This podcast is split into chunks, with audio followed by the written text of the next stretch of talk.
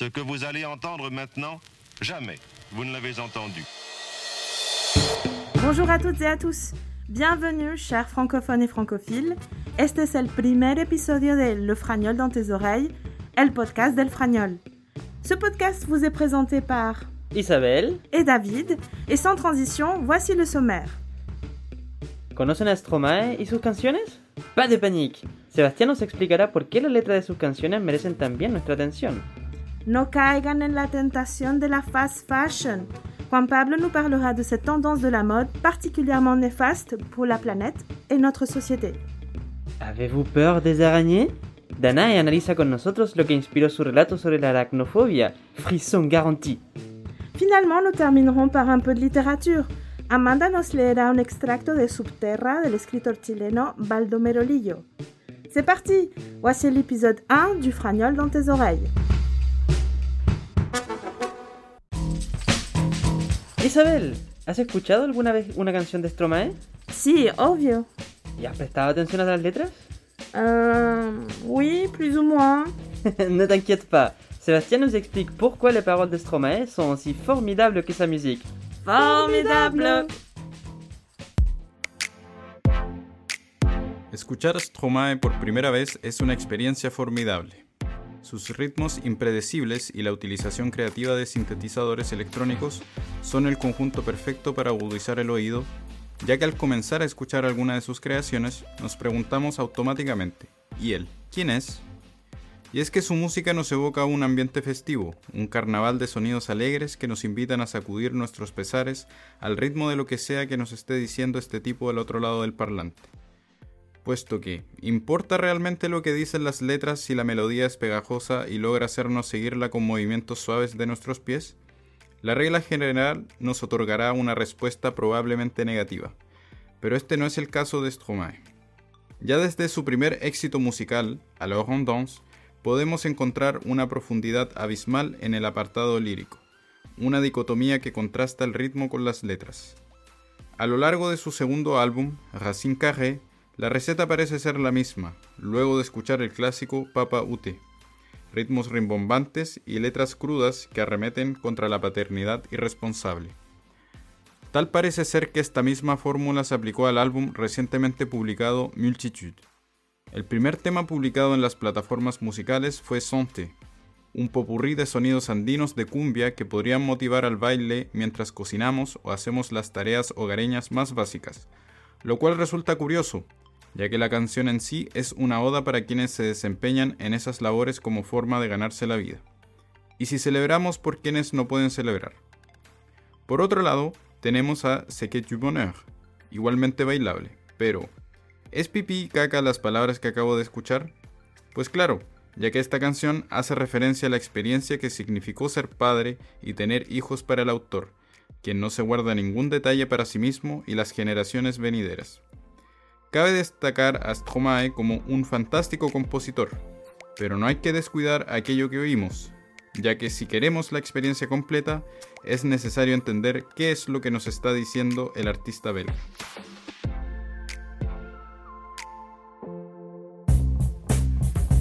Je vois que tu es tout le temps bien habillé. Tu achètes souvent des vêtements, David Oui, assez souvent, je pense.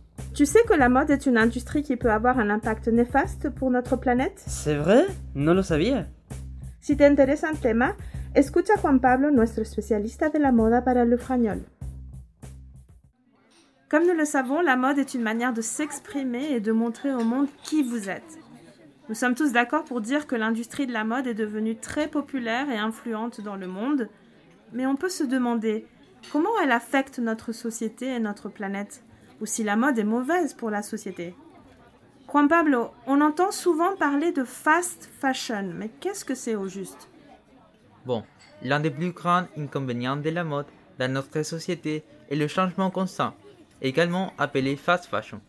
De nos jours, si on n'adopte pas les nouvelles normes de la mode chaque fois qu'elles changent, nous serons escrutés et jugés par la société. Et ces nombreux changements rapides dans la mode encouragent les gens à dépenser plus d'argent et à gaspiller les ressources en jetant des vêtements qui sont encore en bon état ou qui n'ont peut-être même pas été portés, afin de les changer pour ce qui est à la mode. À propos de la fast fashion, un de ses aspects les plus controversés aujourd'hui concerne son impact social et environnemental. Qu'en est-il au juste?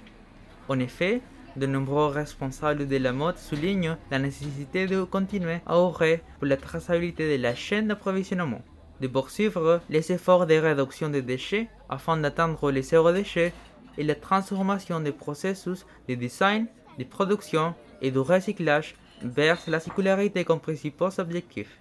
Face à un tel scénario, de plus en plus de consommateurs se demandent si une autre mode est possible et si un nouveau rapport aux vêtements est envisageable à l'avenir.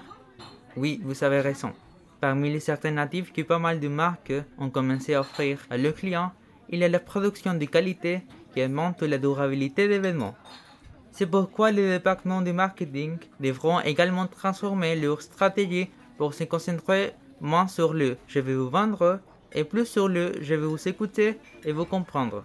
De cette façon, les gens demandent moins de pression et plus d'attention sur ce qu'ils veulent consommer. Alors, une nouvelle mode est-elle envisageable?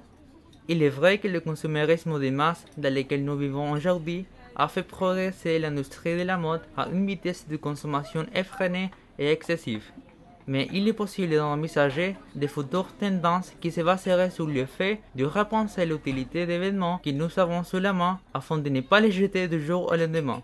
Et c'est précisément ce que la tendance apocalyptique vous propose. Par exemple, à travers la multiplication des couches de vêtements, la réutilisation des pièces de vêtements et des vêtements fabriqués à la main et tissés. Merci Juan Pablo. Nous invitons donc nos auditeurs à lire ton article qui est paru dans le dernier Fragnol, article qui porte justement sur la mode apocalyptique. À bientôt. À bientôt. Est-ce que tu as une phobie, Isabelle? Euh, je n'aime pas trop les petites bestioles en général. Ah, yo sé por qué me preguntas eso. Ajá, tuve la ocasión de entrevistar a Danae sobre lo que inspiró tu texto. ¡Ay, ay! Quoi? Qu'est-ce qu'il y a? Tu as une petite bête dans tes cheveux.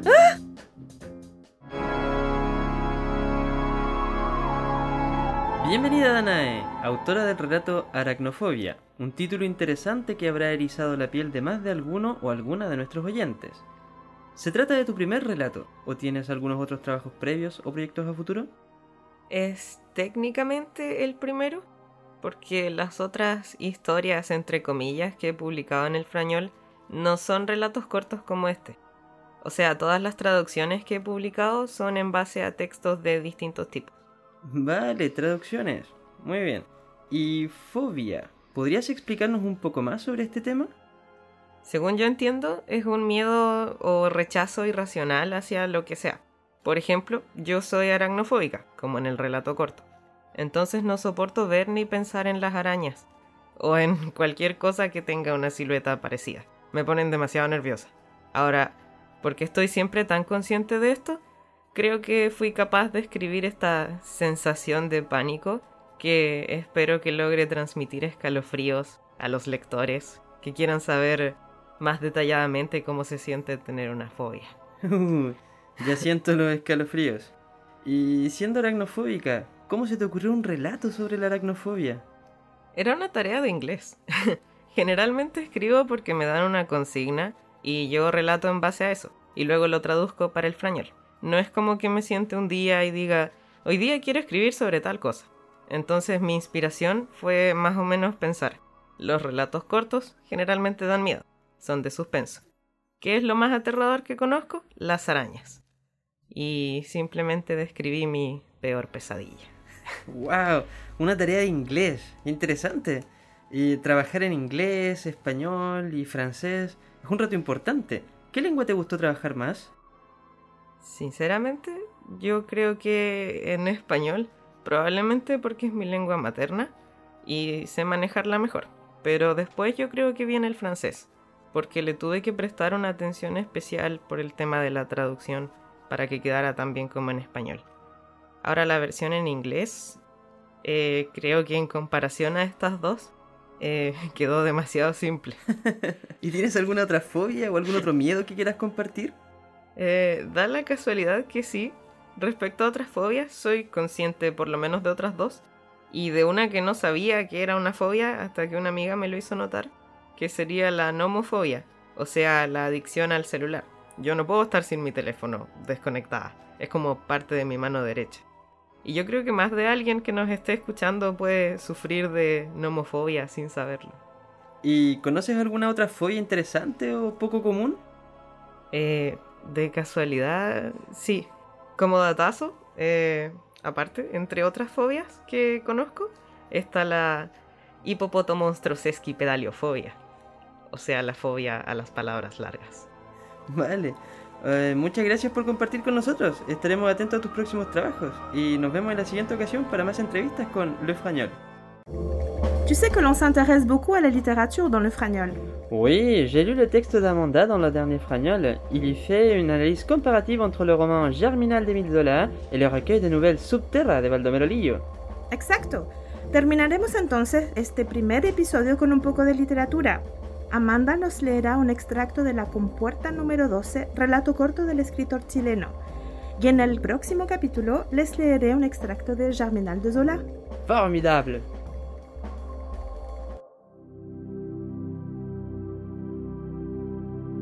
Desde algún tiempo, su decadencia era visible para todos.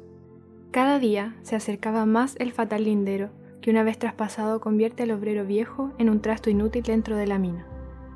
El balde desde el amanecer hasta la noche durante 14 horas mortales, revolviéndose como un reptil en la estrecha labor, atacaba la huya furiosamente, encarnizándose contra el filón inagotable que tantas generaciones de forzados como él arañaban sin cesar en las entrañas de la tierra. Pero aquella lucha tenaz y sin tregua convertía muy pronto en viejos decrépitos a los más jóvenes y vigorosos. Allí en la lóbrega madriguera, húmeda y estrecha, encorvábanse las espaldas y aflojábanse los músculos y, como el potro resabiado que se estremece tembloroso a la vista de la vara, los viejos mineros cada mañana sentían tiritar sus carnes al contacto de la vena.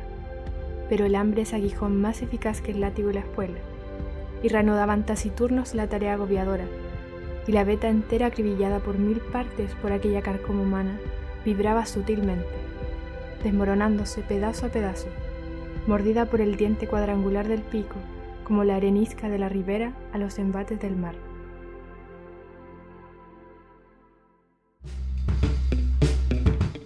Nous sommes arrivés à la fin de notre premier épisode du Frania dans tes oreilles. J'espère que cela vous a plu. Antes de despedirnos, quisiéramos agradecer a Amanda, Danae, Juan Pablo y Sebastián por sus intervenciones. Merci à elles, merci à eux et rendez-vous dans 4 semaines pour notre prochain épisode. ¡A bientôt!